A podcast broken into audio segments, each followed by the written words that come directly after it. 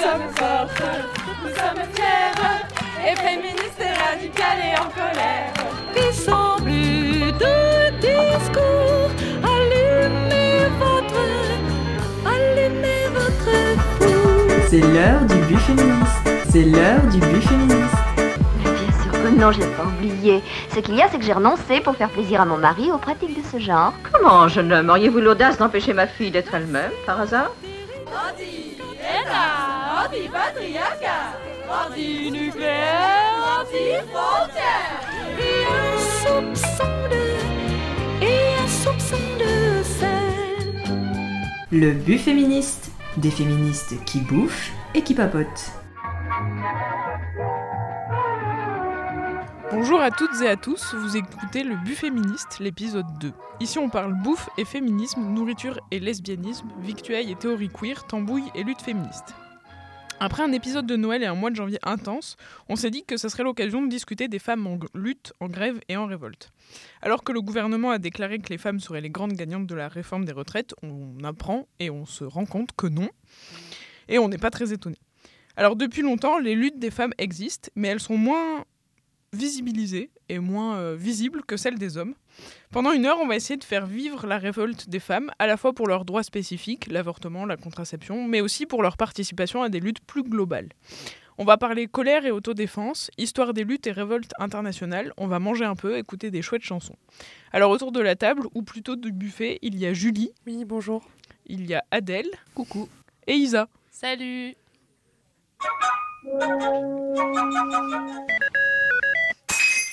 Alors, pour commencer euh, ce, cet épisode, euh, il nous a semblé important de faire un petit point info euh, sur ce qui se passe en termes de lutte des femmes et de lutte féministe actuellement, surtout en France. On verra plus tard dans le reste du monde.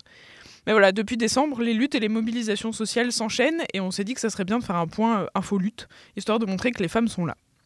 Alors déjà, on peut évoquer la réforme des retraites. On l'a dit, elle va toucher de plein fouet les femmes. Déjà, moins avantagées au travail. Plafond et parois de verre, carrière plus courte et plus précaire, incomplète, salaire moins élevé, font que les femmes au travail sont toujours plus précarisées. Les femmes seront les grandes gagnantes du système universel. Aujourd'hui, les pensions des femmes sont inférieures, nous le savons, de presque moitié à celles des hommes. Qui peut l'accepter? Personne. Mais ça fait longtemps que ça dure. La réforme signifie pour les femmes la fin de la réversion, la décote, une décote plus importante et le départ très souvent un an plus tard que les hommes.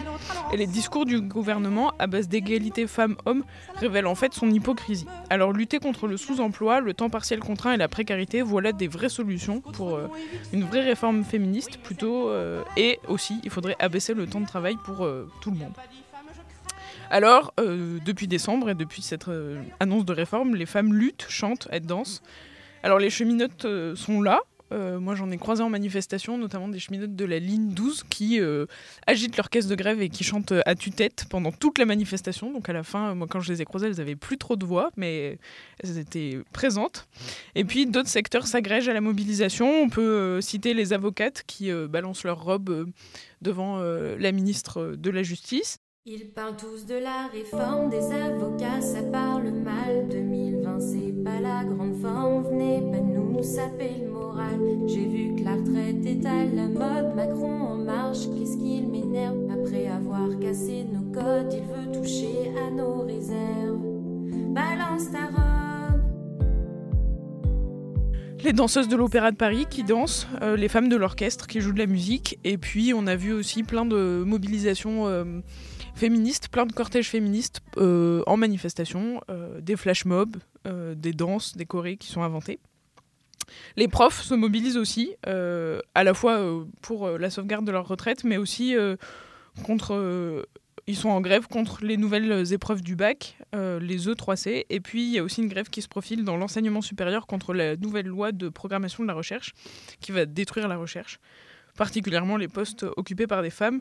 Le monde académique est de fait très inégalitaire, avec euh, une très forte ségrégation et une course à la performance, et euh, Actuellement, ce qui se passe dans le monde de la recherche, c'est qu'on aide les femmes à s'adapter aux règles du jeu au lieu de remettre en cause ces règles et de questionner le fonctionnement de la recherche et des postes de prestige qui sont beaucoup trop souvent occupés par les hommes. Alors il y a aussi des luttes qui fonctionnent.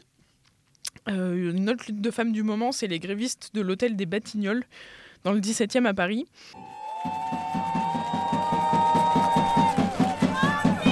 Donc ça fait euh, deux mois et demi que les courageuses femmes de chambre déterminées euh, luttent pour euh, obtenir gain de cause, pour obtenir tout simplement une meilleure façon de vivre. Ils demandent tout simplement, par exemple, d'en finir avec la sous-traitance. Ils demandent tout simplement la baisse des cadences.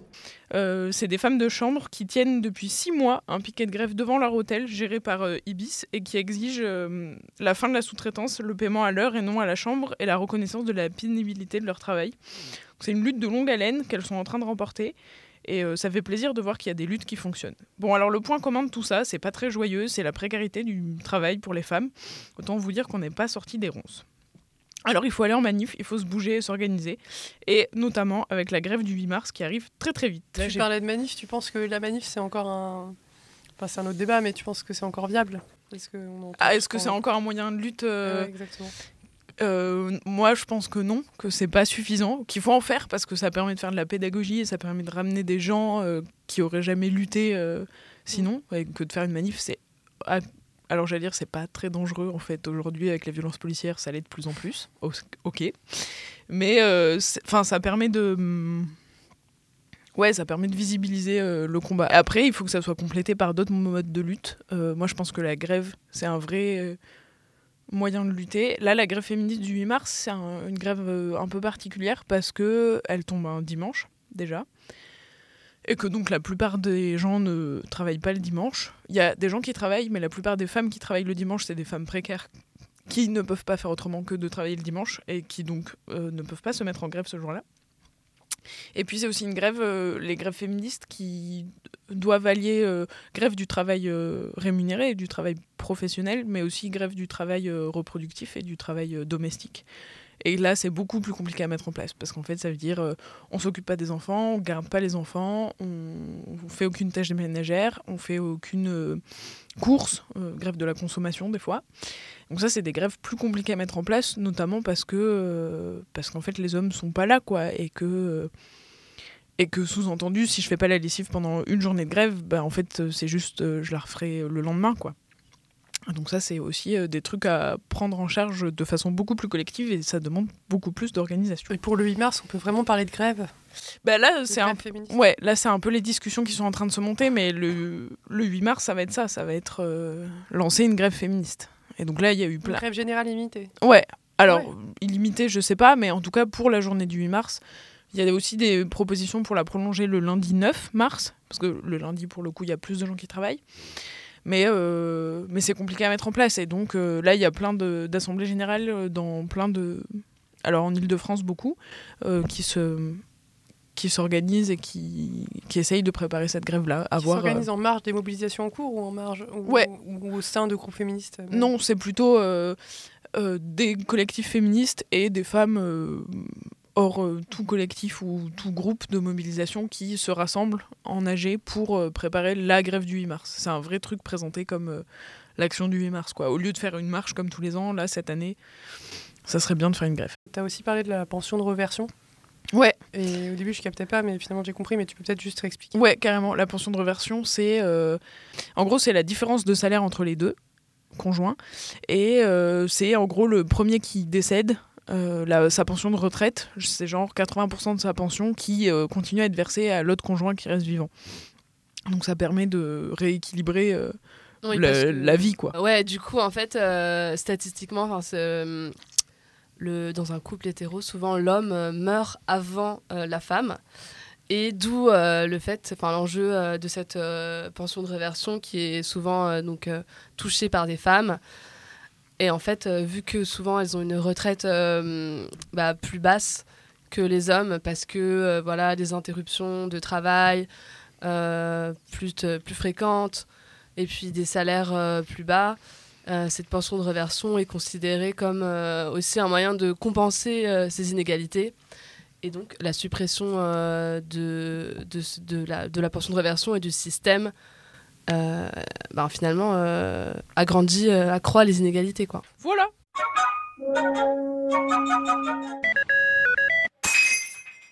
On va passer à euh, euh, Julie qui va nous faire une histoire des luttes des femmes, des révoltes Ouais, des femmes. euh, très modeste.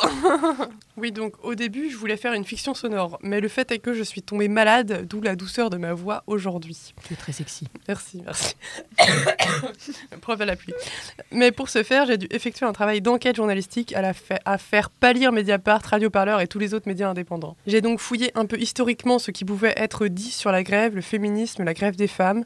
Et moi, je suis bretonne, et en Bretagne, on en a eu des grèves de femmes spécifiquement. Je vais parler de celles de Douarnenez, les pennes sardines, les sardinières. C'est un travail principalement, voire exclusivement féminin, très dur, car les hommes allaient pêcher la journée, revenaient le soir avec le poisson, et les femmes rentraient donc à l'usine de nuit pour mettre en boîte toutes ces sardines tant qu'elles étaient encore fraîches. Alors il y en a eu plusieurs grèves, principalement au début du XXe. La première en 1905 où elles revendiquaient un salaire à l'heure et non plus aux 1000 sardines. 1000 sardines. Vous imaginez, c'est énorme. Euh, non, non, j'imagine Mille. C'est comme tout à l'heure en fait, euh, les Comme femmes les de femmes de chambre.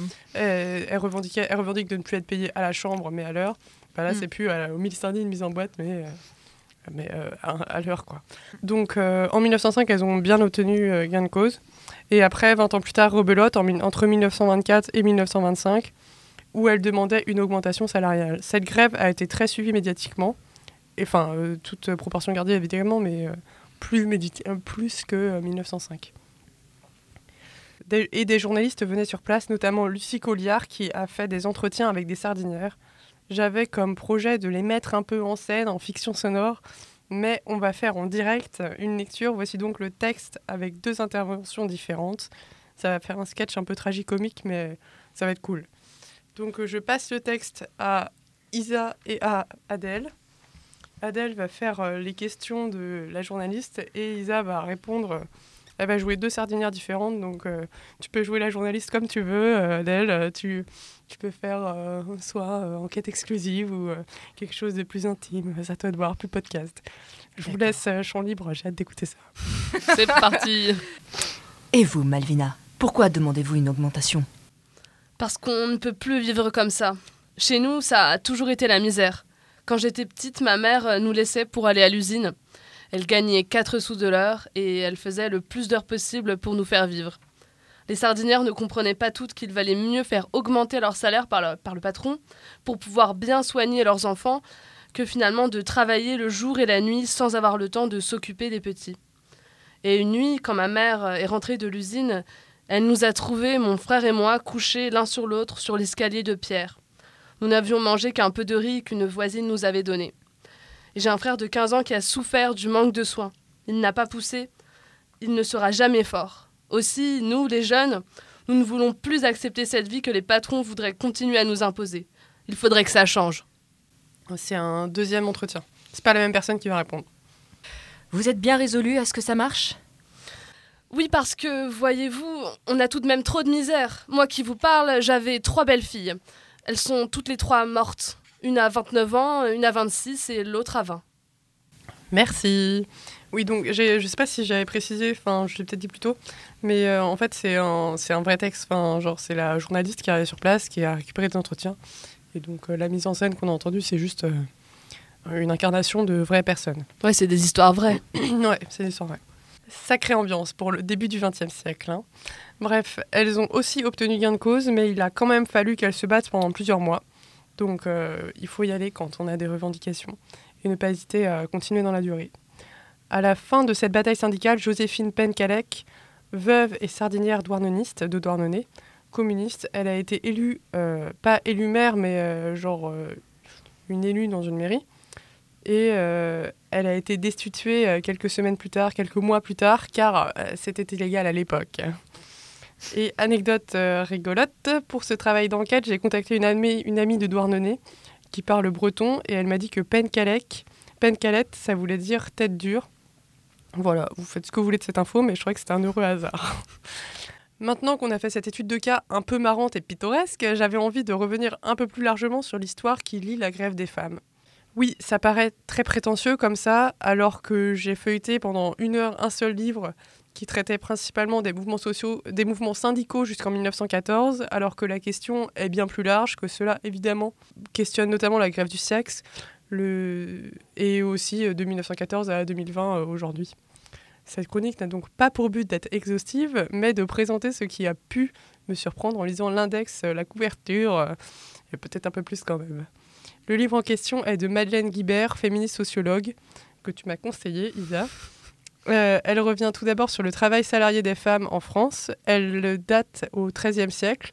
Dans le domaine de la soie, de l'or, au XVe siècle, l'industrie de la soie prend un nouveau tournant et devient mécanique et emploie des hommes, mais certaines branches restent réservées aux femmes, telles que le dévidage et le doublage. Je vois pas très bien ce que, ça, ce que consiste ces métiers, mais maintenant c'est clair. et là, je cite En 1790, le nombre de fileuses employées sur le seul territoire de la Seine inférieure est évalué à 190 000. En 1789, une pétition de femmes françaises aux tiers États réclame qu'on leur attribue exclusivement les métiers qui consistent à coudre, filer et tricoter. Au XIVe siècle, elles se rendent compte en général qu'elles sont moins payées que les mecs et alors tentative de lutte syndicale. Au XIXe, elles se rendent compte en général qu'elles sont moins payées que les mecs et alors tentative de lutte syndicale. Je crois, je suis quasiment sûre qu'il y a eu des syndicats non mixtes pour tenter de combattre ça. Et voilà, donc je trouvais ça intéressant de finir sur cette idée de syndicats non mixtes pour euh, combattre les, inégalités salariales. Parce que c'est. Parce que je trouve qu'on manque quand même de moyens d'action sur, euh, sur cette idée, même si tous les ans on répète, et si c'est une idée connue, euh, enfin c'est une idée socialement acceptée en fait maintenant que les femmes soient, soient moins payées. On le répète, mais en fait ça ne change pas, enfin j'ai pas l'impression. Donc euh, pourquoi pas tenter ce- ces syndicats non mixtes? Je sais pas si, je sais pas si c'est une bonne idée ou pas, mais en tout cas. Parce Ouais. qu'en même temps, les syndicats, je sais pas, on y là j'ai réfléchi, mais là les syndicats sont quand même, euh, j'ai l'impression qu'on est arrivé au bout de ce qu'on pouvait avec les syndicats. Enfin, pour, euh, dans la mobilisation actuelle, c'est quand même limite. Bah, c'est vrai que là, ils sont un peu fatigués. Quoi. Euh, la réforme des retraites, euh, ça fait deux mois de grève, c'est long. Euh, moi, ce matin, j'étais en cours avec une, une intervenante qui vient de la CGT, et Delphine Collin, et elle vient du collectif Femmes et Mixité de la CGT. Donc, c'est un collectif qui œuvre au sein de la CGT pour faire avancer toutes les questions de place des femmes et de mixité au travail. Et qui a expliqué les enjeux de la parité dans les syndicats et les enjeux des commissions paritaires, le fait de mettre des femmes dans ces commissions-là, de faire des études chiffrées sur euh, les femmes et les syndicats. Et, euh, et du coup, elle, elle, euh, a émis l'idée de commissions non mixtes. Et, de, et elle, elle était très engagée pour... bah, c'est ça, quoi, pour faire valoir les droits des femmes au sein des syndicats et, et de faire progresser cette, cette branche-là. Et c'était hyper intéressant. Elle avait un discours hyper construit et de, bah, de pouvoir allier à la fois les luttes que permettent les syndicats, les négociations avec le gouvernement, euh, des vraies euh, avancées syndicales, avec euh, des luttes féministes à côté, beaucoup, plus, beaucoup moins organisées. C'est peut-être pas le terme, parce qu'en fait, il y a des collectifs féministes qui sont pas des syndicats, qui sont parfaitement organisés, mais d'allier les deux pour avancer, pour faire une lutte féministe à grande échelle, quoi, en gros. Tu crois qu'elle essaye pas de qu'elle essayait pas de prêcher pour sa paroisse, même si parler de paroisse pour un syndicat c'est un peu Oui. blasphème. mais- Bah si, évidemment, je pense qu'elle euh, elle essayait de nous convaincre que la CGT, euh, c'était le syndicat le plus féministe qui existe. Or, euh, ça reste un syndicat et, euh, et de fait, il y a encore des problèmes. Mais elle avait un discours assez euh, que j'ai trouvé assez pertinent d'alliance et où elle disait en fait le syndicat ne peut pas tout faire. Et euh, c'est hyper hypocrite de laisser euh, les mobilisations sociales se faire par les syndicats parce qu'en fait elle dit on peut pas tout faire et nous Ça, elle le disait. Ouais, elle disait en fait on n'est on n'est pas capable de tout faire. On peut négocier euh, les conditions de travail, on peut avancer euh, sur des réformes qui touchent le travail, mais en fait on n'est pas là dans tous les domaines. Et les luttes féministes, on... mais c'est ce qu'on disait tout à l'heure en fait, c'est on, on se concentre aussi sur le travail reproductif, le travail domestique. Or ça, les syndicats, ben c'est pas leur domaine en fait. Et donc c'est à nous euh, dans les collectifs féministes qui ne sont pas des syndicats de pas de se bouger les fesses. Et est-ce qu'on a les chiffres sur euh, le, comment dire, la parité euh, au sein de la CGT Parce que c'est bien mignon tout ça, Ouais. mais bon, là, ça, on pourrait critiquer là-dessus. Bah alors pour le coup, euh, elle, elle disait que les dernières grandes commissions nationales, il y avait autant de femmes que d'hommes. Ouais. Ce qui est déjà en soi un exploit pour, la, pour n'importe quelle commission paritaire, parce qu'en fait, c'est des commissions à l'échelle nationale où il faut que les délégués syndicaux se déplacent. Mhm. Or, la plupart du temps, les déplacements professionnels, c'est les hommes qui le font parce qu'ils n'ont pas à garder les enfants et à faire la lessive à la maison.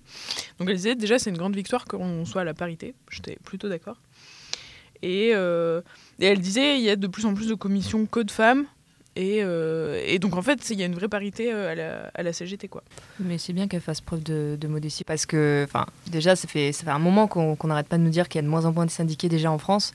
Donc, euh, en ce qui concerne les mobilisations, il faut, c'est sûr que les, tous les syndicats, ils doivent faire vraiment euh, preuve de modestie et se dire que voilà, il faut absolument qu'ils allient euh, leur lutte avec celle des collectifs, des assos. Pour ce qui est de la différence de salaire, eh ben, en fait, l'écart peut s'exprimer entre de salaire entre les hommes et les femmes. ça- il peut s'exprimer de deux façons. Euh, les hommes touchent 22,8% de plus que les femmes, ou autrement dit, les femmes gagnent 18,5% de moins que les hommes. Pour la petite histoire, il y a les effrontés, je crois qu'elle le diffuse en ce moment. Enfin, c'est sur Instagram. Il y a une petite BD qui explique euh, un peu comme Emma euh, comment se fait-il qu'il y a toujours autant de différences de salaire entre les hommes et les femmes. Mm. Enfin, ça, c'est la petite info du jour. Et euh, puis il y a aussi euh, Enfin, je viens de penser à ça, mais euh, au, sein même des syndicats aussi, euh, comment dire, les leaders des syndicats sont un peu euh, euh, perdent de plus en plus de crédibilité parce que euh, la base considère que y a, ils ont quand même des salaires assez importants, ils côtoient quand même les politiques. Enfin, c'est quand même euh, c'est une forme d'élitisme qui, qui, qui, qui discute euh, assez quotidiennement avec les dirigeants, donc c'est c'est assez complexe. Ouais, non, non, tout à fait. C'est plein de débats. Euh, moi, je voulais revenir sur ce que tu as dit sur euh, le fait que euh, le travail domestique, c'est pas le problème des syndicats. Et en fait, je suis pas tout à fait d'accord de séparer euh, la sphère privée et, enfin, et la sphère du travail. Parce qu'au contraire, je pense que c'est hyper lié. C'est-à-dire que un travailleur ou une travailleuse, enfin, certes, donc fait ses heures, mais en même temps, il y a aussi besoin d'un travail à la maison, que ce soit pour préparer les repas ou s'occuper des enfants, qui est souvent fait par une femme. Et euh, du coup, forcément, euh, les deux sont liés, en fait, sont très interdépendants. Et euh, je pense qu'au contraire, le fait qu'on ne parle pas forcément de ces questions-là dans les syndicats ou pas assez, et qu'on le relègue à la sphère privée, je pense que ça, c'est un problème. Et c'est aussi le, fait, que bah, dans les syndicats, effectivement, il y a quand même une majorité d'hommes.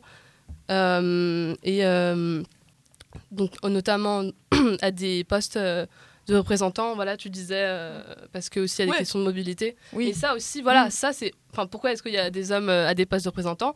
C'est parce que c'est des questions de mobilité et parce qu'il y a quelqu'un qui doit rester à la maison Mm. pour euh, s'occuper euh, de certaines tâches, quoi. Du Ouais. coup, c'est tout. Ouais, même c'est lié, vrai, quoi. en fait, c'est lié. Ouais, ouais, non, carrément, t'as carrément raison. C'est vrai que. Enfin, c'est un truc où les syndicats, eux, sont plus dans les négociations avec le gouvernement, etc. Mais en fait, ça pourrait être des questions euh, Bah, de structure du domestique, travail, quoi. De, ouais, de comment on travaille. Enfin, comment hors du travail, en fait, on n'est pas. euh, On n'est pas corps et âme dévoués à notre travail euh, pro, quoi, en fait. Ouais, en tant ça. que femme. Les mecs, beaucoup plus. Ouais, ouais, et du coup. euh, Et du coup, de prendre en compte cette différence-là dans l'organisation du travail en général, quoi.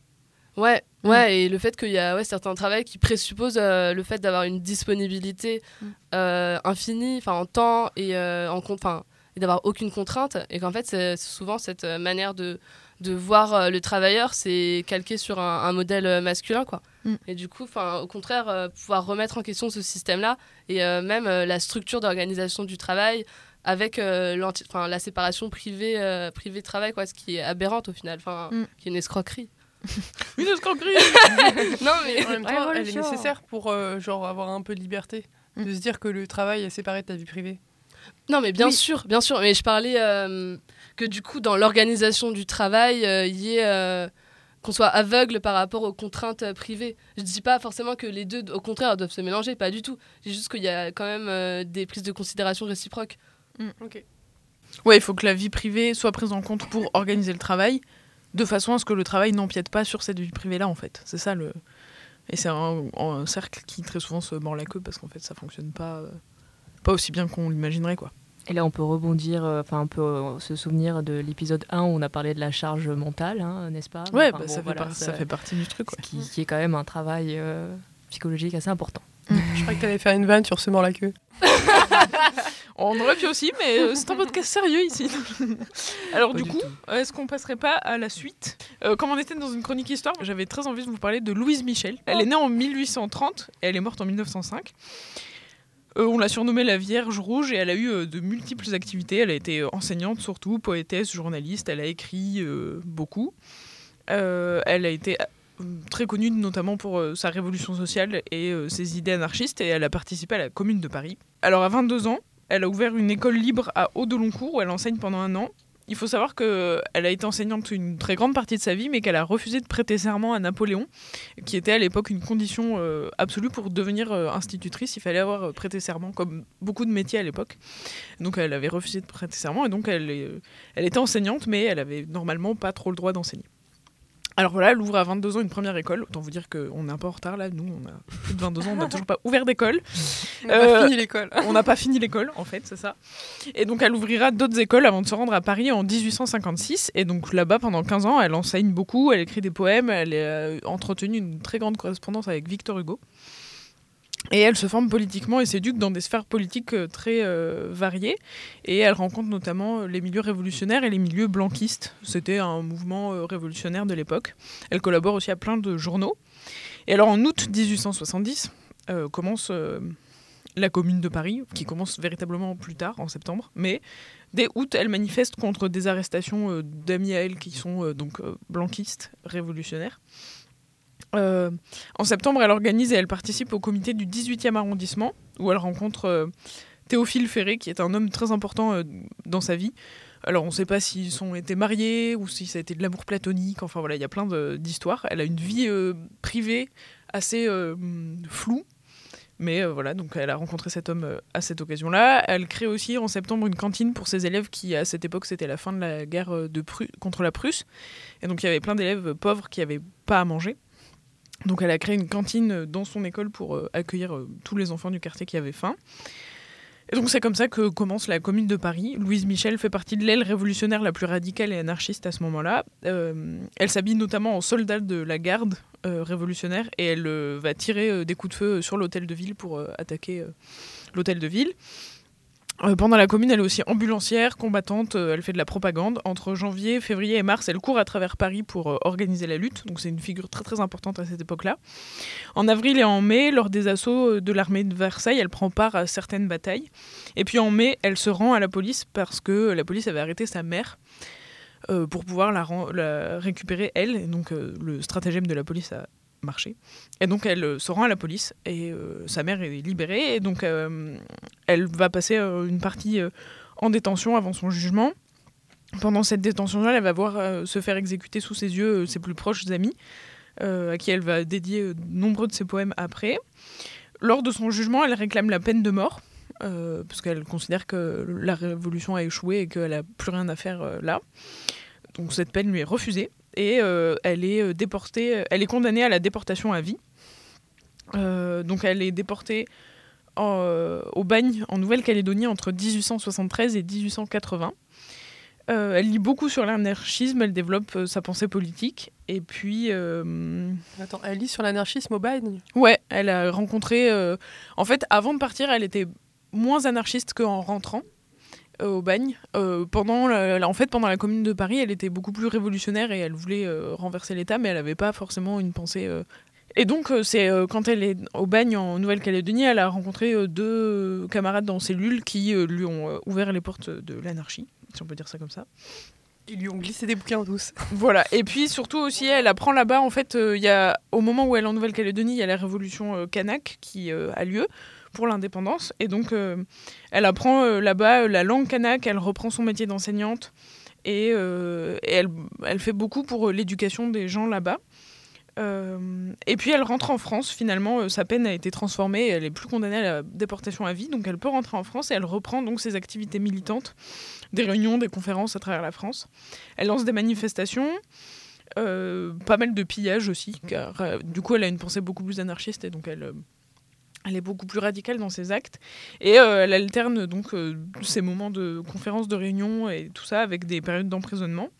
En 1988, elle est visée par une tentative d'assassinat qui échoue, mais elle a quand même, elle se prend deux balles, une qui lui érafle l'oreille et l'autre qui rentre dans son crâne, mais elle est encore vivante et en fait c'est une balle qui va rester dans son crâne jusqu'à sa mort parce que Incroyable. personne n'a réussi à lui battante, enlever. hein. Donc c'est genre grosse, euh, Stylé, moi je trouve ça un peu stylé. Le mec s'est dit je vais mourir avec une balle dans la tête. C'est l'incarnation de la badass en fait. Ouais, c'est ça, c'est la meuf badass par excellence. Euh, et donc, euh, les dix dernières années de sa vie, elle continue les conférences, les voyages à Londres, euh, elle ouvre encore des écoles et elle meurt à 74 ans d'une pneumonie. Ah bah, elle a quand même vécu très longtemps. Elle a vécu, Pour l'époque. pour l'époque, elle a vécu euh, un sacré euh, paquet d'années. Alors, elle est très féministe. euh, elle a notamment dit euh, à propos des femmes que notre place dans l'humanité ne doit pas être mendiée, mais prise. Globalement, euh, il faut y aller, les gars. hein. Enfin, les meufs plutôt. Et puis, euh, voilà. Donc, elle a eu, euh, je l'ai dit, elle a eu une vie privée où on sait pas trop. Elle a eu des relations platoniques avec des hommes, des amitiés très fortes avec des femmes. voilà, euh, tout est ouvert. Alors après, des trucs un peu marrants sur... Enfin, marrants ou cyniques sur Louise Michel. La promo de l'ENA de 1984, c'est euh, rebaptisé Louise Michel. Donc à l'ENA, c'est euh, l'école nationale de l'administration. Globalement, euh, tous les grands présidents passent par là. C'est un peu... un peu cynique de choisir une révolutionnaire pour appeler un truc parfaitement d'État. Mais Ouais, et bon, anarchiste voilà. aussi. Anarchiste. En plus. Et donc on se dit, viens, on a un truc en appareil de l'État, si on prenait un nom d'une anarchiste, ok, très bien. Et Mais après, tu sais, il y a si peu de meufs finalement, donc autant prendre une connue. voilà, c'est ça. Et puis deux autres trucs euh, un peu cyniques. Euh, le square devant le Sacré-Cœur s'appelle le square Louise Michel à Paris. Alors le Sacré-Cœur, il a été construit pour expier les crimes de la commune, donc c'est-à-dire globalement tout ce que Louise Michel a fait. Et puis euh, Louise Michel, est-ce que vous savez où est-ce qu'elle est enterrée? J'allais dire par la chaise, mais. Ouais, moi aussi, j'allais dire J'aurais bien aimé. cliché. J'aurais bien aimé que ça soit le Père Lachaise, globalement, vu que c'était une des collines de la commune. Non, pas du tout. Elle est, J'ai eu peur. hein. elle est enterrée au cimetière de Levallois-Perret. Ah Donc j'ai appris ça ce matin, j'étais un peu en mode Ah, très bien. Donc voilà. Un peu euh, cossu. Un, un peu, Un peu, un ouais. peu cossu quand tu sais que c'est le maire qui est en prison maintenant parce qu'il a fait du détournement de fonds et tout. Ah, mais Euh, en. Voilà, oui, mais du coup, Pas pour les mêmes raisons, on va dire C'est ça ça. comme ça. c'est donc quand même plutôt assez étonnant.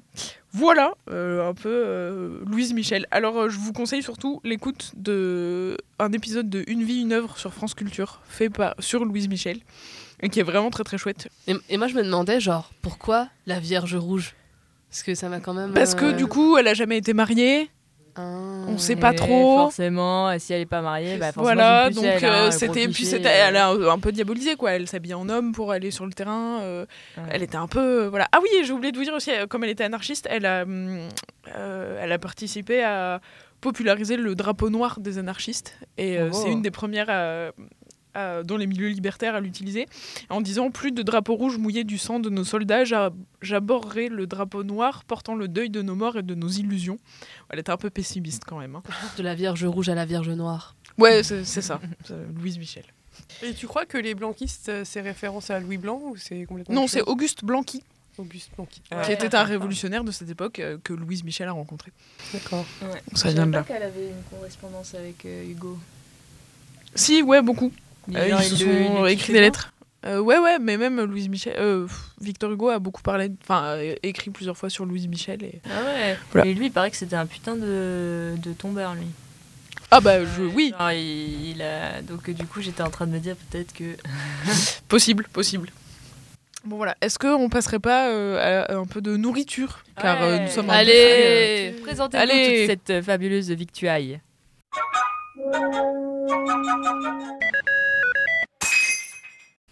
Alors, euh, moi, en ce moment, je fais du pain. Parce que, euh, bon, c'est pas très original, mais en gros, pendant la réunion de préparation de l'émission, moi, l'idée que j'avais eue, c'était de. C'était. euh, bah, bref, le pain, pour moi, c'est. Enfin, la révolution et les femmes. Mais au final, on a plus dévié sur la grève et les femmes. Mais en gros, la révolution et les femmes, pour moi, c'est les femmes qui viennent à Versailles et qui demandent du pain en faisant du pain, du pain. On leur donne de la brioche. Hashtag Marie-Antoinette. Ouais, donc on s'est dit qu'on allait peut-être pas rapporter de la brioche, mais qu'on allait plutôt opter pour le pain. Voilà. Exactement. Et donc, j'ai appelé euh, le père de ma coloc qui est boulanger. Il m'a donné une recette euh, de pain pour faire avec de la levure et tout. Et donc, euh, voilà, je fais du pain depuis une semaine. Enfin, j'ai fait une pause de 4-5 jours, comme j'étais pas bien. Mais Donc, pour faire du pain, euh, on doit d'abord... Il faut prendre du temps. Déjà, il faut être un peu sûr d'avoir euh, du temps devant soi. Mais il faut faire une première levée. Donc, euh, en mettant euh, un sachet de levure de 6 grammes avec euh, un peu de farine, un peu d'eau. On mélange pour avoir une consistance pâte à gaufre. Après, on, met, on laisse lever pendant une à deux heures. Plutôt deux, je dirais. Après, on reprend ça. On ajoute euh, 600 grammes de farine, 4, 40 centilitres d'eau. Et euh, faut pétrir, euh, faut bien mélanger, faut pas qu'il y ait de grumeaux. Faut- Ça peut être un peu mou, mais euh, moi je préfère quand c'est un peu mou que quand c'est. Ouais, parce que maintenant j'ai un peu des préférences, parce que je commence à être au taquet. Mais ça peut être un peu mou ou ça peut être. euh, ça peut faire plus une boule, c'est comme vous préférez. Et, euh, et parce que en fait, ce sera. Si c'est plus mou, ce sera. Il, aura plus le, il pourra plus se lever. Et donc, euh, il y aura plus d'air à l'intérieur. Si c'est plus une boule et que vous rajoutez de la farine, il sera plus dense. C'est vous qui voyez. Après, donc, vous reprenez cette euh, pâte-là, vous la relaissez lever pendant deux heures. Vous la reprenez, vous la mélangez un peu, enfin, vous l'étirez. Vous mettez pas trop les mains dedans encore, enfin, vous, la faites plus respirer, quoi. Après, vous la mettez dans un moule. Après, vous laissez encore ça euh, lever pendant deux heures. Une à deux heures. Là, je mets vraiment une heure plutôt parce que, que je commence à avoir marre j'ai envie de manger du pain. Et euh, après, je prends le moule. euh, je laisse préchauffer à 250 degrés parce que c'est le maximum de mon four et je pense 250 c'est bien. Euh, une fois que c'est préchauffé, je mets le pain dedans, j'attends 10 minutes et je redescends à 200 degrés et après je laisse cuire 20-30 minutes, 30 minutes plutôt. Et voilà, et après on laisse refroidir et on peut manger.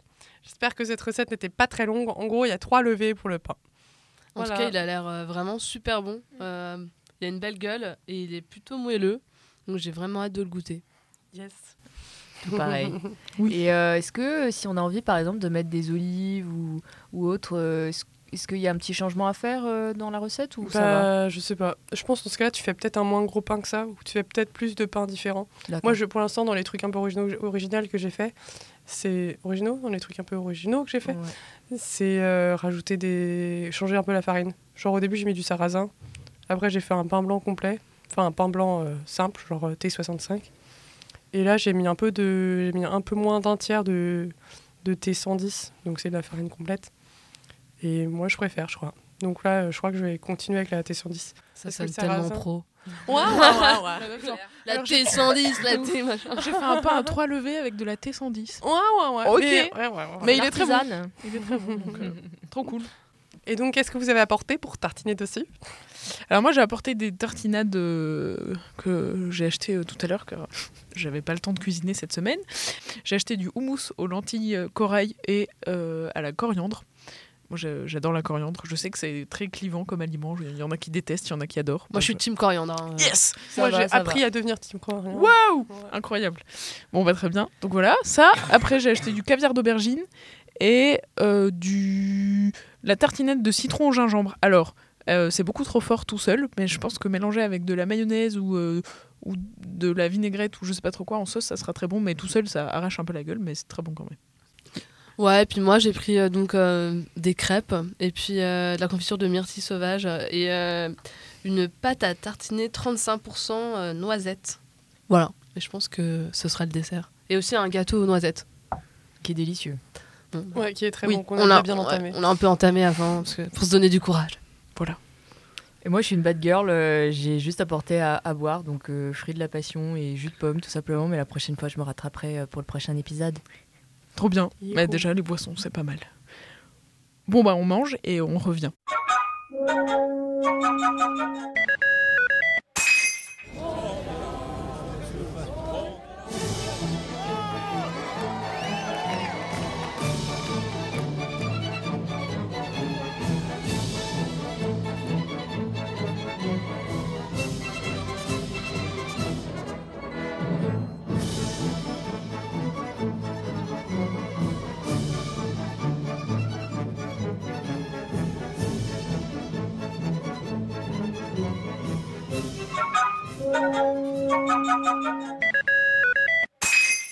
Après ce petit euh, intermède euh, Culinaire. culinaire, on va passer à une chronique de Isa sur euh, la colère. Pas content, Isa. Pas content. Ouais, pas un peu vénère, ouais. Non, mais ouais, pour cet épisode-là, euh, sur euh, la révolte, la grève, la révolution, euh, j'ai souhaité revenir donc sur, euh, sur une émotion euh, qui est la colère et qui est en fait fortement euh, liée à la révolte. Et je me suis demandé, euh, je me suis posé cette question euh, de comment vivre euh, la colère, alors qu'en tant que femme, on est constamment ramené à l'irrationalité que manifesterait la colère. Donc des femmes en colère, ce seraient des femmes hystériques, des femmes agressives, des femmes hors d'elles-mêmes.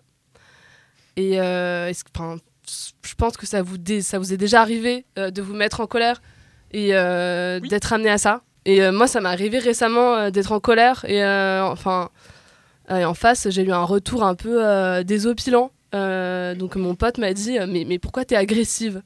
Et ensuite, euh, il a passé 20 minutes à m'expliquer à quel point j'avais tort sans que je puisse vraiment m'exprimer.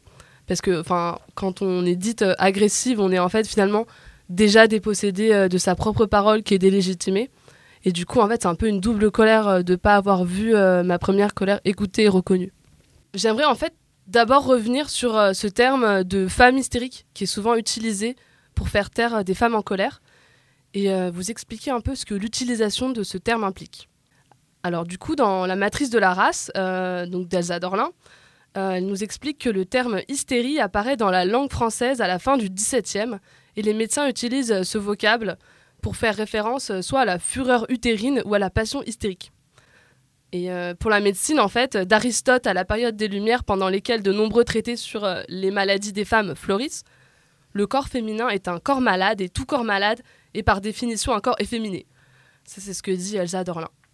Et ça a sans doute d'ailleurs encore des résonances concrètes aujourd'hui. Euh, en fait, c'est-à-dire que le corps des femmes est conçu euh, dans la médecine euh, d'Aristote à la période des Lumières comme intrinsèquement pathologique parce qu'en fait, il est associé aux humeurs du froid et de l'humide. Et que du coup, en fait, euh, bah forcément, euh, les femmes ont un défaut de chaleur vitale. Et du coup, au passage, cette conception naturaliste et essentialiste du corps des femmes, parce qu'il faut le rappeler, hein, permet d'appuyer la différence sexuelle à la physiopathologie et de justifier les inégalités entre les femmes et les hommes. Bref, euh, en fait, donc le corps des femmes est pensé comme organisé autour de l'utérus ou de la matrice, qui est conçu comme un attracteur de liquide incapable de les consumer. Il est donc pensé comme sans cesse engorgé. Donc, euh, enfin, pour vous expliquer, parce que c'est quand même un peu marrant, euh, l'utérus devient le siège de cette fameuse maladie féminine, l'hystérie. Et l'utérus est pensé comme un animal ayant sa propre sensibilité, ayant le désir de faire des enfants, selon euh, la Platon, et il se déchaîne en l'absence de relations sexuelles. Et au moment de la chasse aux sorcières, cette idée de la faiblesse constitutive des femmes les dispose à l'effraction du diable en elles. Donc, pour résumer, Elsa Dorlin euh, donc, euh, nous dit que la maladie des femmes est conçue comme une expérience de la dépossession de son corps propre, que ce soit par un phénomène provenant de l'intérieur du corps, l'utérus, ou de l'extérieur, le diable. Et donc, pour en revenir à la colère, ce que nous dit en fait cette association colère-hystérie, c'est bien ça, c'est que la colère des femmes est pensée comme une pathologie, quelque chose qui se déchaîne en elles. Et donc la colère des femmes est pensée comme une expérience de la dépossession de son corps propre, et même plus une expérience de dépossession de son esprit. Donc si on peut résumer, ramener notre colère à une expérience de dépossession, c'est donc, premièrement, refuser de reconnaître que la colère n'est pas quelque chose qui se manifeste malgré soi, mais avec soi. Enfin, la colère, c'est une émotion qui est une réaction importante et qui manifeste le refus de quelque chose, et elle relève de notre capacité d'agent à manifester que quelque chose ne va pas. Et deuxièmement, quand cette capacité de ressentir, de manifester, d'agir est niée, la colère est donc vécue comme une expérience de la dépossession. Et donc on éprouve sa colère, on ne peut pas vraiment la vivre. Euh, et, ouais, pour résumer, il y a plusieurs modes d'être de la colère. Donc l'un des modes d'être en colère qui découle directement du patriarcat, pour moi, c'est celui de la dépossession. C'est-à-dire à la fois on est en colère et à la fois on se sent dépossédé. Alors ça ne veut pas dire qu'on peut posséder la colère, en fait, bah bien sûr, puisque la colère est une émotion, ça se possède pas. La colère, ça se vit. Mais par contre, la délégitimation de la colère des femmes, par sa description sur le mode de l'hystérie et de l'agression, a pour conséquence de faire basculer la colère sur le mode de la dépossession. Et c'est un mode impropre euh, à l'émotion, bien sûr. Et donc qui nous enferme dans un cul-de-sac. Cul-de-sac, en fait, qui nous fait redoubler euh, de colère. Alors je sais pas ce que vous en pensez euh, là. Est-ce que ça fait résonance à, des expériences? Oui, bah, oui, oui, clairement, la colère, moi, c'est un, des sentiments euh, euh, auxquels on- je suis confrontée très souvent et qu'en fait, notamment dans les milieux féministes et dans les milieux militants, c'est euh, euh, une émotion qui est très mal accueillie. On n'a pas le droit d'être en colère euh, dans un groupe militant féministe parce que bah, parce qu'on est là pour prendre soin les unes des autres. Or, en fait, euh, en Parce fait, qu'on moi, est censé être d'accord. Ouais, parce qu'on est censé déjà, ouais, carrément, on est censé être d'accord et avoir euh, avoir tous et toutes les mêmes idées et alors que c'est très souvent pas le cas. Et qu'en plus de ça, on est là pour prendre soin les unes des autres. Et donc ça voudrait dire qu'on n'a pas le droit de se mettre en colère euh, les unes par rapport aux autres. Et moi je sais que euh, moi la colère c'est aussi un sentiment qui me fait vachement avancer en fait. Euh, c'est un truc hyper moteur quoi. Et du coup de d'être envoyé très souvent à mais en fait tu devrais pas te mettre en colère, ça sert à rien et tout. ça a le don de m'agacer profondément quoi. Moi, ce que je comprends pas très bien, c'est que. Donc, on parle d'un sentiment, la colère. Ouais. Mais. Une en émotion. fait- Une émotion. ouais, une émotion. Enfin c'est pareil. Ouais. Je sais pas. Et en fait, euh, en fait c'est c'est un résultat. Ouais. Et avant, il y a eu une expérience. Ouais. Et en fait. euh, En fait, il- elle sort pas de nulle part, genre. euh, Ouais. Et en fait, je pense qu'on peut être en colère. C'est une, ré- oui, c'est une réaction, mais le phénomène avant est tout aussi, tout aussi important. Enfin, genre, euh, tu peux, tu te mets pas en colère. euh, Enfin, la colère n'a pas d'importance, n'a pas la même importance suivant le phénomène avant. Ouais, bien sûr. Enfin, Ouais. Bien et sûr. Du coup, euh, se faire déposséder de sa colère, euh, je sais pas, par exemple, ta sœur était énervée, euh, t'es en colère. C'est pas la même colère que euh, la colère euh, contre l'injustice euh, sexiste. Ouais, bien sûr. Bah, là, je pense que hum, enfin, la colère dont je parle, c'est des colères euh, souvent en réaction euh, à des événements euh, de harcèlement, d'agression, des choses sexistes ou des échanges euh, sur euh, des sujets féministes qui reçoivent pas un, un accueil. Quoi. Enfin, là, on- pour le coup, euh, l'anecdote que je racontais, c'était je parlais de féminisme. Quoi. Ouais. Et du coup, euh, ouais, c'est plus pour délégitimer la parole. Et moi, je suis d'accord, ça n'a pas le même statut euh, en fonction de ce qui s'est passé avant. Quoi. J'arrive pas à aller au bout de mon idée, mais continue, ça se trouve ça. mais, euh, mais du coup, en fait, le truc de la dépossession, c'est aussi euh, il y a euh, l'expérience qui se passe avant. euh, donc, euh, et qui il y a quelque chose qui va pas, et donc euh, on, est en colère finalement. Et il y a ce qui se passe après, c'est-à-dire la réaction de l'autre par rapport à notre propre colère. Et du coup, réaction là de délégitimation quoi. Et là, il y a une double colère parce que finalement, il y a deux choses qui, s- il y a deux choses qui se sont passées. La première expérience, la colère, la délégitimation de la colère, donc euh, cette seconde expérience, et donc la dépossession de notre colère quoi. C'est Parce qu'en euh, fait, quand on est en colère, on a juste envie de le dire et d'être écouté. C'est ça. Et, je pense. euh, et en fait, ça, f- et, ça, c'est un phénomène aussi qui permet de, ne, de faire redescendre Ouais. l'émotion et de ne plus être en colère et d'avoir un cho- une chose constructive en gros pour la suite et appréhender mieux la vie. Enfin, je sais pas. Mm, mm. Ouais. Et donc le fait d'être renvoyé à quelque chose d'illégitime, en fait, ouais, c'est plus la question de légitimité, moi je trouve qu'elle intéresse. Je sais pas. En fait, euh, si on ne dit pas que ta colère est légitime, en fait, tu peux pas dépasser le fait d'aller plus loin. Ouais, c'est ça. Ok. Et ouais, du coup, le, le fait de- qu'on. Enfin, les moyens de délégitimer la colère, c'est euh, euh, ce rapprochement de la pathologie, quoi. Enfin, de l'hystérie, de l'agression. Donc, en fait, dire, en fait, t'es malade. Enfin, c'est comme si, comme si euh, c'était malgré toi. Finalement, c'est pas toi qui le dis, quoi. Ouais, si on n'essaie pas de comprendre ta colère et en fait, si on n'essaie pas de la légitimer en essayant de la comprendre, tu peux pas arriver euh, Ouais. à une sensation, euh, je sais pas, de pas d'épanouissement, mais Ouais. c'est beaucoup trop fort, mais genre euh, de d'état stable. Ok. d'accord. Ouais. Ouais, enfin, j'essaie j'essaie de cogiter là-dessus, mais enfin, depuis le temps, avec le patriarcat, bon, on a bien vu que les hommes se sont appropriés, comment dire, les moyens de violence légitimes, et je pense qu'il y a la colère qui entre là-dedans. Et euh, donc, euh, parce que la colère, mine de rien, c'est une forme de violence, mais après, tout dépend, enfin, quel est le degré, quel est le motif, euh, voilà, quel est le processus, etc. Et évidemment, aujourd'hui, quand même, bon. on peut voir que, mine de rien, la colère, ça devient de plus en plus un outil d'expression essentiel et c'est même génial pour la catharsis aussi. Et je considère que les femmes en colère sont souvent des femmes euh, dites sincères euh, qui, justement, essaient de, de s'indigner. Et d'ailleurs, j'avais regardé avant de.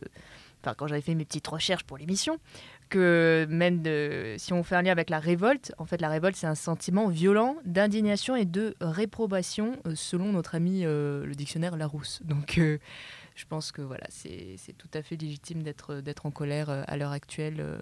tout dépend comment on l'exprime, évidemment, et dans quel but. Ouais, ouais, je suis d'accord. Euh, Et après, ouais, enfin, et aussi la question de que faire de sa colère quand on en a été, euh, bah, comme je disais, dépossédé, quand on a été contraint d'être en colère sur le mode de la dépossession. Et du coup, la question qui se pose, c'est comment en fait basculer du mode d'être en colère qui est celui de la dépossession au mode d'être en colère qui est celui du vivre, quoi. Genre euh, vraiment vivre sa colère. Parce que la colère fait bien partie intégrante, comme tu le dis, de notre capacité d'agir et d'être un agent autonome euh, réagissant.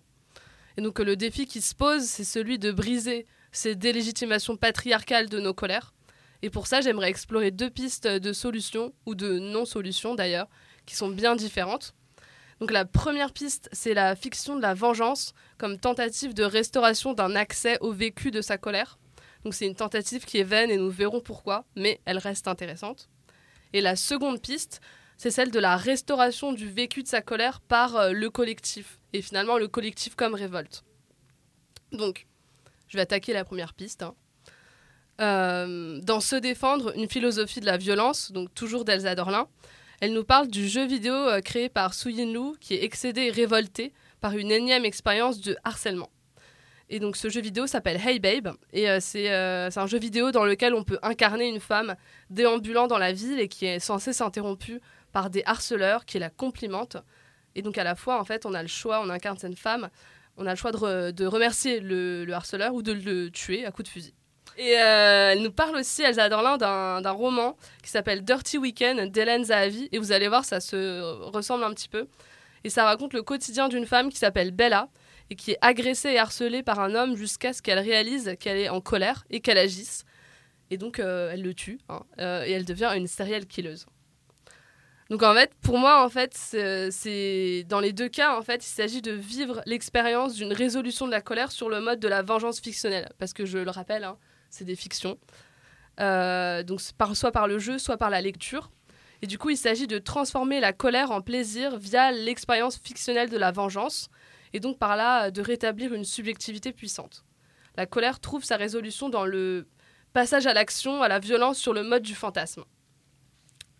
Mais la question en fait qu'il faut se poser, c'est est-ce que cette expérience fictionnelle de la colère participe à démanteler l'expérience de la colère comme dépossession? En fait, pas trop, parce que la fiction, ça permet pas vraiment de vivre pleinement sa colère, en fait. Parce que c'est un médiateur qui est inscrit dans une temporalité décalée. C'est aussi une réalité euh, décalée, quoi. Et en plus, le fantasme, pour rétablir un sujet tout-puissant euh, médié par l'arme, et le meurtre résout pas grand-chose, et redouble euh, la dépossession parce qu'il recule le problème dans la fiction et dans l'arme. Euh, mais pourtant, en fait, ce que le roman de Dirty Weekend nous apprend, c'est qu'il y a quelque chose euh, d'important euh, dans la colère de Bella et plus largement dans la colère des femmes. C'est le lien de la colère avec ce que Elsa Dorlin appelle le dirty care ou le care négatif. Donc j'ai un petit peu expliqué ce concept. Parce qu'en fait, donc Bella, elle est harcelée, elle est traquée au quotidien. Et elle est en fait, qu'elle- enfin, elle est devenue euh, experte du point de vue de l'autre, de celui qui la traque. Puisqu'elle essaye de, bah, de l'éviter, euh, elle rase les murs, euh, elle essaye de pas sortir à certaines heures. Et ce qu'on peut dire, en fait, c'est que bah, là, c'est aussi l'expérience de toutes les femmes. hein. parce que quand on rentre tard le soir, on est souvent à l'affût de personnes qui approchent, on essaie de les identifier au loin, bah, de pas trop se faire repérer, de changer de trottoir, de faire semblant de regarder son téléphone. Bref. En fait, le souci des autres ne vient pas uniquement d'une attention éthique à l'autre. Et ce que Elsa Dorlin dit, c'est que euh, le souci des autres advient aussi et par et dans la violence. Euh, voilà. Et je vais vous lire un petit extrait pour que vous puissiez mieux saisir les, les enjeux du Dirty Care. C'est page 75 du bouquin. Euh, la violence endurée génère une posture cognitive et émotionnelle négative qui détermine les individus qui la subissent à être constamment à l'affût, à l'écoute du monde et des autres, à vivre dans une inquiétude radicale, épuisante, pour nier, minimiser, désamorcer, encaisser, amoindrir ou éviter la violence, pour se mettre à l'abri, pour se protéger, pour se défendre.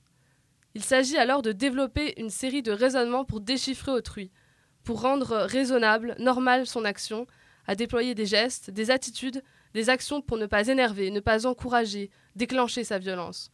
Il n'est plus question ici de se soucier des autres pour faire quelque chose qui les aide, les soigne, les réconforte, les rassure, les sécurise, mais bien de se soucier des autres pour anticiper ce qu'ils veulent, vont ou peuvent faire de nous. Donc c'est dans Se défendre, une philosophie de la violence d'Elsa Dorlin. Et donc en fait, pour Elsa Dorlin, euh, ce qu'elle nous dit, c'est qu'une attention est requise de la part des dominés et elle consiste à se projeter en permanence sur les intentions de l'autre, à anticiper ses volontés, ses désirs, à se fondre dans ses représentations à des fins d'autodéfense. Et cela a pour conséquence de transformer autrui en objet d'attention et annule toute position d'autorité que peut avoir un sujet sur son objet. Et en fait, du coup, la perception de l'objet, donc c'est les intentions de l'objet, ses désirs, cette perception euh, de cet objet, elle domine totalement euh, et elle domine celle du sujet et en fait, ça l'épuise quoi. Et donc invers- inversement, pour euh, cet objet roi, pour le dominant, autrui a disparu et seul demeure son point de vue universel. Et du coup, je vais citer aussi, euh, dans, ce sens, dans ce sens négatif, le dirty care désigne le sale soin que l'on se porte à soi-même, ou plutôt à sa puissance d'agir en devenant, pour sauver sa peau, les experts des autres, les expertes euh, des autres. Et donc en fait, ce sale soin, euh, cette sale attention va amener à un processus d'oubli de soi, de déréalisation et d'oubli même de sa puissance. Finalement, c'est l'apprentissage de l'impuissance. C'est pas simplement psychologique, hein. c'est aussi la conséquence d'expériences concrètes de violence, d'agression, de harcèlement, mais aussi de précarité et euh, de menaces. Et euh, par exemple, le fait que quand vous racontez une agression, euh, on vous croit pas quand on vous demande bah non, bah ça, c'est n'importe quoi. Et ouais. Et du coup, pour en revenir à la colère, parce que toute cette histoire a quand même un lien avec la colère. en fait, quand on met donc en lien l'expérience du dirty care et de la colère, il y a deux choses importantes qui se dégagent. C'est finalement euh, comment est-ce qu'on peut vivre sa colère, qui est en un certain sens une forme intense d'atten- d'attention à soi-même, alors qu'on est tout projeté dans le point de vue d'autrui. Et en fait, euh, on est aussi tout projeté dans l'anticipation de la colère d'autrui et des dominants, quoi. Alors comment est-ce qu'on peut vivre sa colère alors qu'il y a ça aussi? Et comment est-ce qu'on peut vivre aussi sa colère quand on est tout occupé dans l'anticipation de ce que notre colère peut causer chez autrui? Par exemple, son rejet ou sa violence. Euh, et forcément, donc, euh, comment en fait on ne peut pas, euh, comment on ne peut pas voir sa colère redoubler quand ce cercle infini d'anticipation nous piège dans un labyrinthe sans fin de dépossession de soi et de dépossession de sa propre colère. Alors je sais pas, euh, c'est pas non plus ce que vous en pensez. Est-ce que ça, ça résonne avec des choses ou pas du tout? Si, c'est hyper intéressant. Je connaissais pas ce concept euh, du dirty care. Ouais, Parce ouais, que j'ai mm. pas lu Elsa Dorlin, moi. Ouais, moi non plus. C'est une découverte, mais du coup, ouais, ça donne à réfléchir. C'est Mm. très bien. Ouais, moi j'ai lu Elsa Dorlin, mais je l'avais pas. euh, Enfin, le truc de Dirty Care, je l'avais pas euh, compris dans ce sens-là. Mais du coup, c'est grave intéressant de, le- de proposer une autre lecture. Moi, je sais que c'est un passage du bouquin où en fait, euh, c'était pas mon passage préféré en fait. Parce que, bon, alors, ok, en plus, Elsa Dorlin, c'est pas un roman, donc il n'y a pas de- vraiment de passage préféré, mais c'est un, un des passages qui m'avait les moins euh, posé question en fait. Il y a d'autres passages dans le bouquin qui, moi, m'avaient beaucoup plus. euh, poser questions, fait réfléchir, euh, fait avancer et tout. Et celui-là, pas, pas tant que ça en fait. Mais euh, en fait, je me dis qu'il y a plein de trucs euh, intéressants, quoi. Qu'elle développe pas mal. Enfin, c'est un bouquin, pour le coup, Se défendre d'Elsa Dorlin, c'est un bouquin particulièrement riche, où elle aborde plein de sujets différents. Le but, c'est. Le, elle fait un peu une histoire de l'autodéfense, mais du coup, ça lui permet aussi de développer plein d'autres réflexions annexes, quoi. Mm. C'est hyper intéressant. Et tu l'avais compris comment, toi, du coup le... Bah, su- ce bout-là, je l'avais pas vraiment, euh, j'y avais pas vraiment réfléchi, j'avais pas fait gaffe euh, vraiment. Non, moi, il y a un autre passage qui m'avait beaucoup plus euh, euh, marqué, c'est elle, elle fait du coup toute une histoire de comment les gens se défendent contre les dominants. Et il y a un chapitre sur le ghetto de Varsovie au début de la Seconde Guerre mondiale, où en fait euh, la seule solution pour les juifs dans le ghetto pour se défendre eux-mêmes, c'est de se suicider. Parce qu'en fait, c'est la seule façon qu'ils ont de choisir leur propre mort. Et pour ne pas être, euh, pour ne pas être tués par euh, les nazis, en fait. Leur seule façon de se défendre, c'est de se tuer eux-mêmes. Hmm. Moi, j'avais lu ça, j'étais un peu en mode bien. Allez, on vient. au chapitre euh, suivant. Mais ouais, voilà, c'était assez intéressant. Mais tu vois, par le dirty care, finalement, c'est aussi ça, quoi. C'est que Mm. la seule façon de se défendre, c'est de se porter ce sale soin. Et euh, du coup, ça pose la question de. Bah, des pro... ça pose des problèmes au niveau euh, de, de pouvoir vivre certaines émotions, quoi. Enfin, vivre la colère, c'est antinomique finalement avec ce sale soin. Et euh, au final, euh, enfin, quand tu te dis, euh, est-ce qu'on se porte ce sale soin? Bah, la, question, la réponse c'est ouais, je pense. Et on se, comment dire? Du coup, je suis encore plus en colère personnellement. Je me dis non seulement on peut pas vivre sa colère euh, sereinement, pleinement, et en plus, euh, ça me met encore plus en colère de me de constater ça, quoi. Mm. Euh, du coup, ouais, j'aimerais finir cette chronique sur de l'espoir parce que euh, c'était un petit peu sombre et euh, suivre la piste élaborée par la par la chaîne YouTube qui s'appelle Un grain de lettres. Et donc, il y a une vidéo sur cette chaîne par cette youtubeuse qui porte sur le livre d'Elsa Dorlin. Et la vidéo s'appelle Se défendre, violence et dirty care.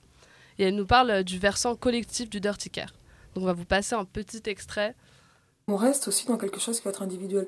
Parce que, en fait, ce dirty care en passant au collectif, mais il existe déjà.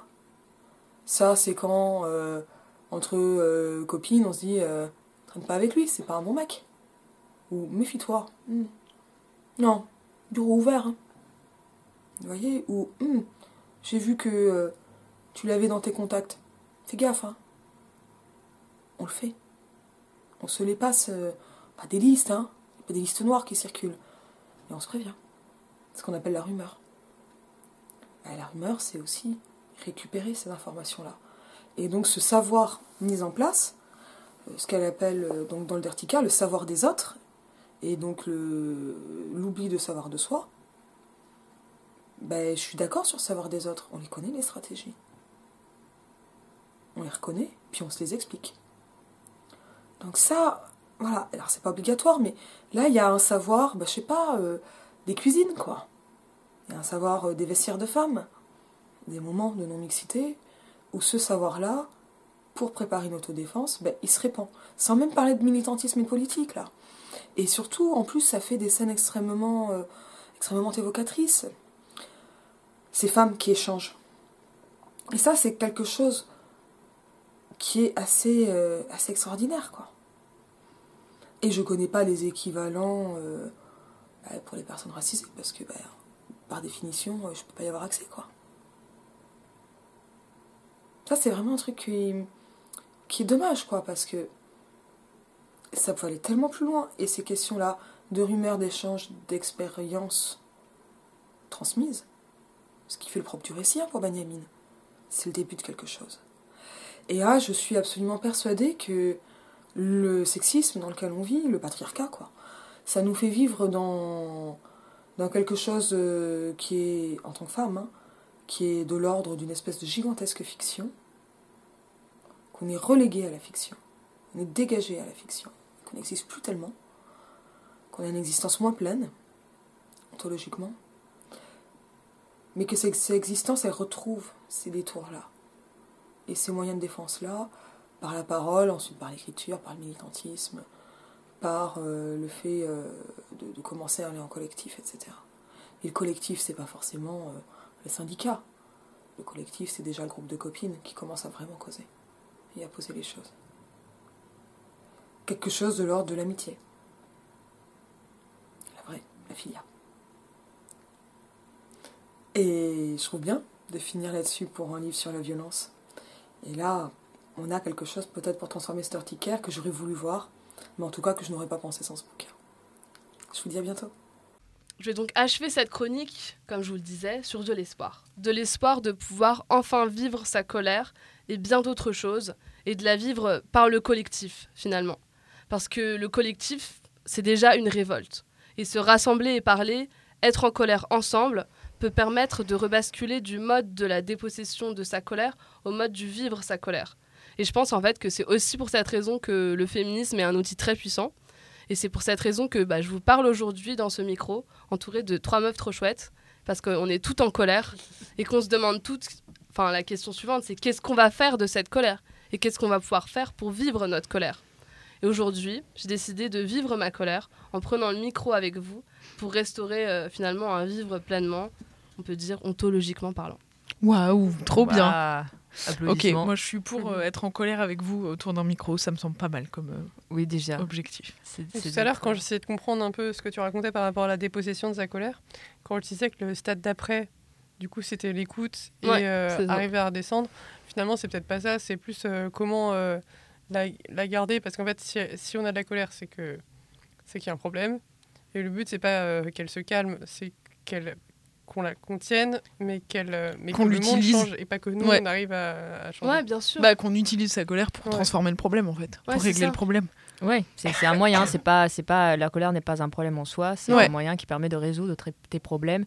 Puis je sais pas, pour s'inspirer, on peut penser à des modèles type Angela Davis, euh, ou encore d'autres artistes type euh, Frida Kahlo ou, ou encore euh, Jenny Joplin. Enfin bref, on peut citer encore plein d'exemples et c'est des femmes qui justement, enfin, de ce que j'ai pu lire ou entendre, euh, qui n'avaient pas de problème avec la colère. Enfin, on, sentait la colère en elles on pouvait la voir. euh, Donc euh, c'est une raison de plus d'être en colère tout le temps, je dirais.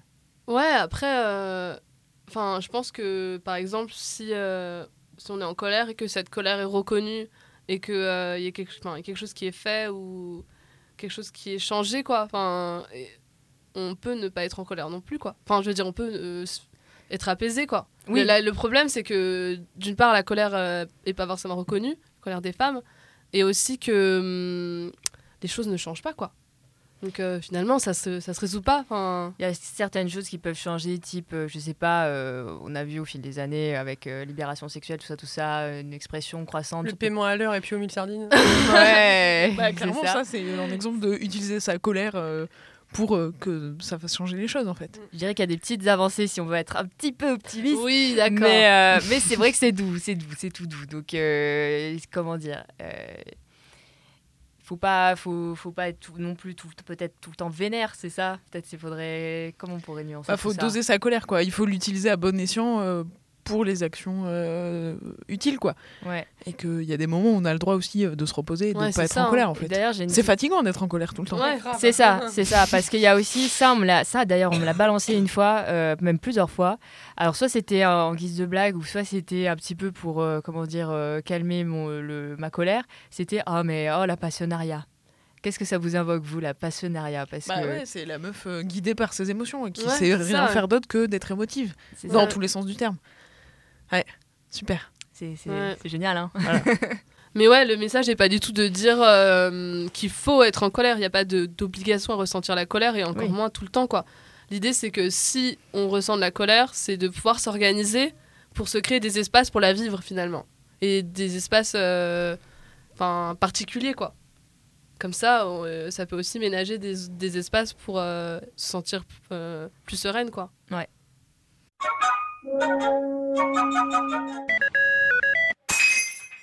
Bon, bah, je propose qu'on passe à la dernière euh, chronique, celle de Adèle, sur euh, un petit euh, tour du monde des luttes. Oui, depuis quelque temps, si l'on quitte des yeux l'Europe et les États-Unis, on observe une vraie prise de conscience mondiale sur les violences et les injustices faites aux femmes, ce qui donne de l'espoir pour les militantes, qu'elles soient nouvelles ou aguerries. Tout d'abord, commençons par l'Amérique latine. Donc, euh, en Argentine, pour lutter contre les féminicides, le mouvement Ni Una Menos, qu'on traduit par Pas une de moins, fait descendre des milliers de personnes dans la rue pour défendre les droits des femmes, notamment le droit à l'avortement. Dans ce pays fortement marqué par le machisme, une femme meurt environ toutes les 32 heures, souvent par son conjoint ou ex-compagnon, et le féminicide est pourtant inscrit dans le code pénal argentin depuis 2012. Heureusement, le mouvement Ni Una Menos s'est étendu au Pérou, en Colombie et au Mexique. Et pour la petite histoire, euh, si vous voulez en savoir plus sur euh, l'Argentine euh, assez rapidement, vous pouvez regarder un reportage assez sympa d'Arte qui s'intitule Argentine, la révolte des femmes. Au Mexique, 10 femmes ou jeunes filles sont assassinées tous les jours dans ce pays et à peine 10% de ces drames sont jugés par la justice mexicaine. Dernier assassinat relayé en date, celui d'Isabelle Caballinas, peintresse et styliste féministe le 18 janvier 2020. Très active au sein du groupe Hijas de su Maquilera Madre, qui lutte pour les droits des femmes et qui réclame justice pour toutes les disparues et assassinées, de nombreux hommages lui ont été rendus dans le pays et à Ciudad Ju- Juárez, désolé, ville tristement célèbre pour les nombreux crimes commis à la frontière des États-Unis, des centaines de chaussures rouges contre les féminicides ont été déposées sur une des places principales de Mexico, la place de la Constitution, pour attirer l'attention sur les violences faites aux femmes, et cela était surtout destiné aux autorités mexicaines qui n'arrivent pas à tenir leurs promesses électorales, type euh, améliorer l'éclairage dans les rues. Déjà, ça c'est un point euh, peut-être anodin pour nous, mais chez eux, c'est un vrai problème.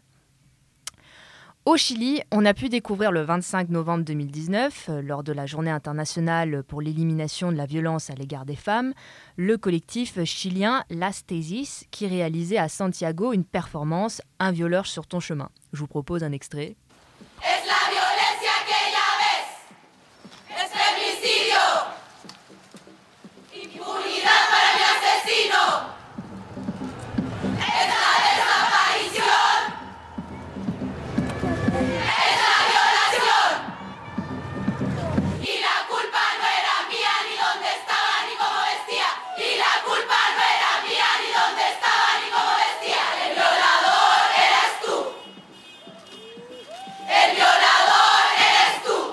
Cette performance est inspirée des travaux de l'anthropologue Rita Laura Segato, auteur de nombreux ouvrages comme Les structures élémentaires de la violence ou La guerre contre les femmes.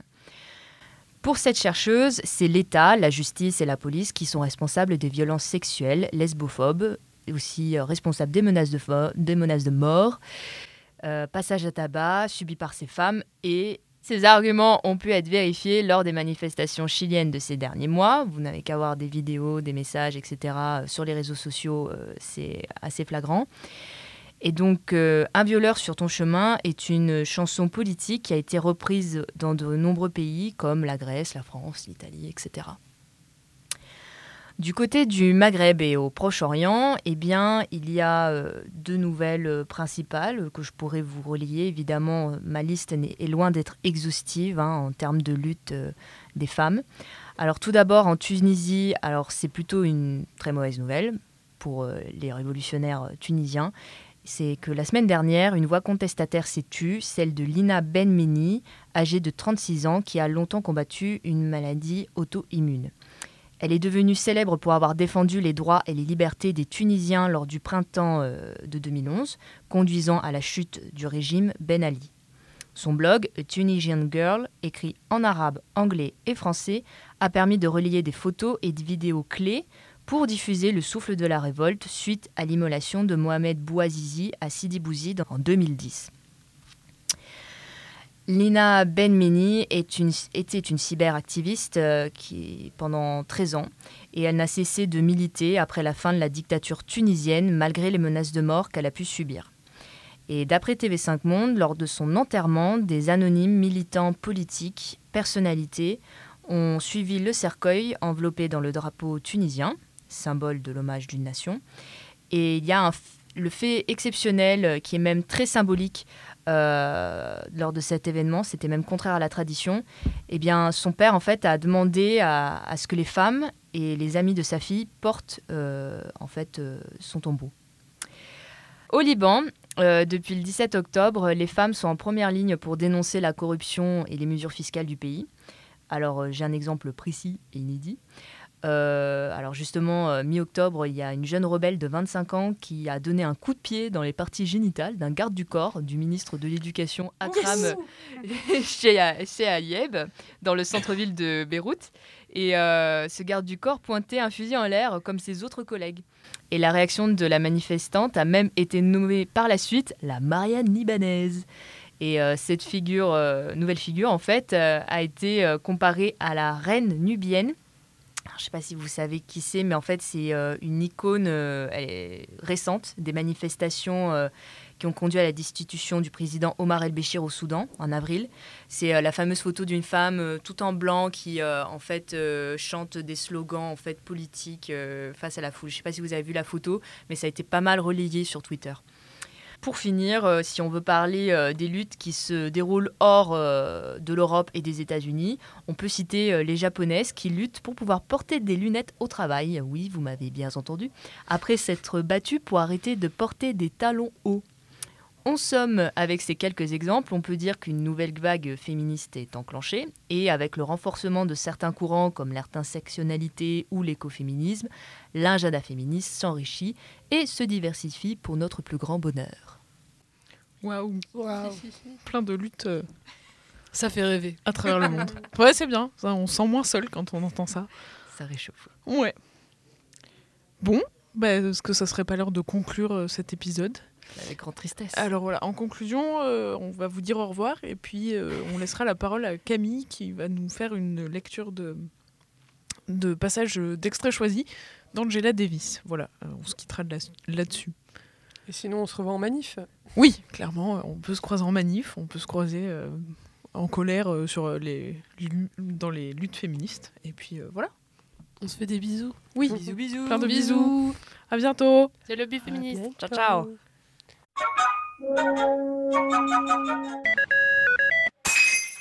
L'étude du rôle des femmes dans le mouvement de résistance à l'esclavage exige un hommage à Harriet Tubman, qui accomplit un exploit en conduisant plus de 300 personnes par l'Underground Railroad. Les premières années de sa vie furent semblables à celles de la plupart des femmes esclaves. Ouvrière agricole dans le Maryland, elle comprit que sa force de femme valait celle de n'importe quel homme. Son père lui apprit à couper le bois et à fendre les rails, et en travaillant à ses côtés, il lui transmit le savoir qu'elle mit à profit dans ses 19 allers et retours entre le nord et le sud.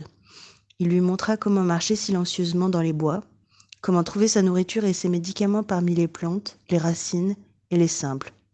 Ce que lui apprit son père entre sans doute pour une grande part dans ses succès répétés. Au cours de la guerre de sécession, Harriet Tubman combattit l'esclavage sans relâche. Aujourd'hui, elle reste la seule femme des États-Unis à avoir mené des troupes de combattants. Indépendamment de toute question de race ou de sexe, Harriet Tubman était un être exceptionnel. Par ailleurs, son geste exprimait aussi une force et une persévérance individuelle que beaucoup d'autres femmes de sa race avaient acquises. Il faut répéter que les femmes noires subissaient la même oppression que les hommes, qu'elles étaient leur égales dans la communauté esclave, qu'elles ont résisté à l'esclavage avec la même passion. Grâce à l'une des plus grandes ironies du système esclavagiste, l'exploitation extrêmement brutale et indifférenciée des femmes a permis à celles-ci d'exprimer des revendications égalitaires par le biais des relations sociales, mais aussi à travers des axes de résistance. Comment ne pas comprendre Margaret Garner, fugitive reprise près de Cincinnati, qui tua sa fille et tenta de se suicider? Elle se réjouit de la, de la mort de sa fille, elle ne connaîtra jamais plus la souffrance de l'esclavage, et demanda à être jugée pour meurtre. Je marcherai à la potence en chantant plutôt que de retourner en esclavage. Les communautés marronnes, composées d'esclaves fugitives et de leurs enfants, se constituèrent dans le sud à partir de 1642 et jusqu'en 1864. Elles servaient de refuge et de base aux fuyards lors de pillages des plantations voisines et fournissaient parfois des chefs aux révoltes organisées. En 1816, on découvrit une grande communauté prospère, 300 hommes et femmes et enfants, occupait un fort de Floride. Ils refusèrent de se rendre. L'armée se lança alors dans une bataille qui dura dix jours et fit plus de 250 victimes parmi les mutins. Les femmes combattaient comme les hommes. En 1827, au cours d'un autre affrontement à Mobile en Alabama, hommes et femmes combattirent sans relâche, comme des Spartiates, commentèrent les journalistes. La résistance était souvent plus subtile que les révoltes, les évasions et les sabotages. Elle impliquait par exemple l'apprentissage clandestin de l'écriture et de son enseignement. À Natchez, en Louisiane, une esclave dirigeait une école de nuit entre 11h du soir et 2h du matin et décerna des diplômes à plus d'une centaine de personnes. Si les femmes noires portaient le terrible poids de l'égalité dans l'oppression, si elles jouissaient de l'égalité chez elles, elles la revendiquaient aussi en défiant l'institution inhumaine de l'esclavage. Elles résistaient aux agressions sexuelles des Blancs, défendaient leurs familles et participaient aux grèves et aux révoltes. Comme le souligne Herbert Aptheker dans un ouvrage d'avant-garde, American Negro Slave Revolt, elles empoisonnaient leurs maîtres, commettaient des actes de sabotage et, comme leurs maris, rejoignaient des communautés marronnes pour s'enfuir vers le nord et la liberté. Elles ont raconté à quelle brimade les soumettaient les gardiens. On peut donc savoir que celles qui acceptaient passivement son sort d'esclave étaient exception et non la règle. Frédéric Douglas rapporte ses réactions d'enfant devant la violence impitoyable de l'esclavage et raconte les flagellations et les tortures d'un grand nombre de révoltés. Sa cousine, par exemple, fut cruellement frappée parce qu'elle avait réussi à résister aux violences sexuelles d'un gardien. Une femme qu'on appelait Tante Esther fut rageusement fouettée pour avoir défié son maître désireux de la voir rompre avec l'homme qu'elle aimait. Frédéric Douglas décrit en termes extrêmement frappants les impitoyables châtiments réservés à la jeune Nelly qui fut fouettée pour son impudence. Pendant un moment, elle parut l'emporter sur la brute, mais il finit par avoir le dessus, réussit à la traîner vers un arbre et à lui attacher les bras au tronc. La victime était à la merci de son fouet impitoyable. Les cris de cette martyre se mêlaient aux hurlements des enfants affolés et aux imprécations rauques du gardien. Quand on détacha la jeune femme, son dos était couvert de sang. Il l'avait fouettée, horriblement, mais on ne l'avait pas soumise, et elle continuait d'abreuver le gardien d'insultes. Douglas ajoute que cet homme ne s'est sans doute jamais plus hasardé à fouetter Nelly. Comme Harriet Tubman, de nombreuses femmes ont fui vers le nord. Elles réussissaient souvent dans leur entreprise, même si elles étaient fréquemment ramenées. Une des tentatives les plus spectaculaires fut celle d'Anne Wood, une jeune femme, ou peut-être une adolescente, qui dirigea un wagon de fugitifs armés. Après leur évasion pendant la nuit de Noël 1855, ils furent rattrapés et livrèrent bataille à leurs poursuivants. Deux d'entre eux furent tués, mais les documents attestent que les autres réussirent à gagner le nord. L'abolitionniste Sarah Grimke décrit le cas d'une femme moins chanceuse. Après plusieurs tentatives d'évasion, le maître de la plantation en Caroline du Sud lui infligea tant de coups de fouet qu'on ne pouvait pas passer un doigt entre ses plaies. Parce qu'elle profitait de chaque occasion pour fuir, on finit par lui, passer un lourd collier de fer. Quand elle réussit à le briser, on lui arracha une dent de devant comme signe distinctif, bien que les propriétaires fussent connus dans pour leur esprit de charité chrétienne, ajoute Sarah Glemke.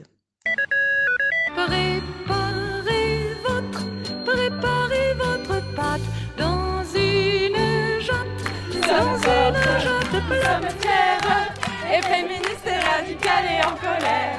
qui semble de discours. Allumez votre, allumez votre four. Aurais-tu oublié le pouvoir de la lévitation? Mais bien sûr que non, je l'ai pas oublié. Ce qu'il y a, c'est que j'ai renoncé pour faire plaisir à mon mari aux pratiques de ce genre. Comment, jeune homme Auriez-vous l'audace d'empêcher ma fille d'être elle-même, par hasard? Autour d'un puits creux, autour d'un puits creux, et un soupçon är en du säl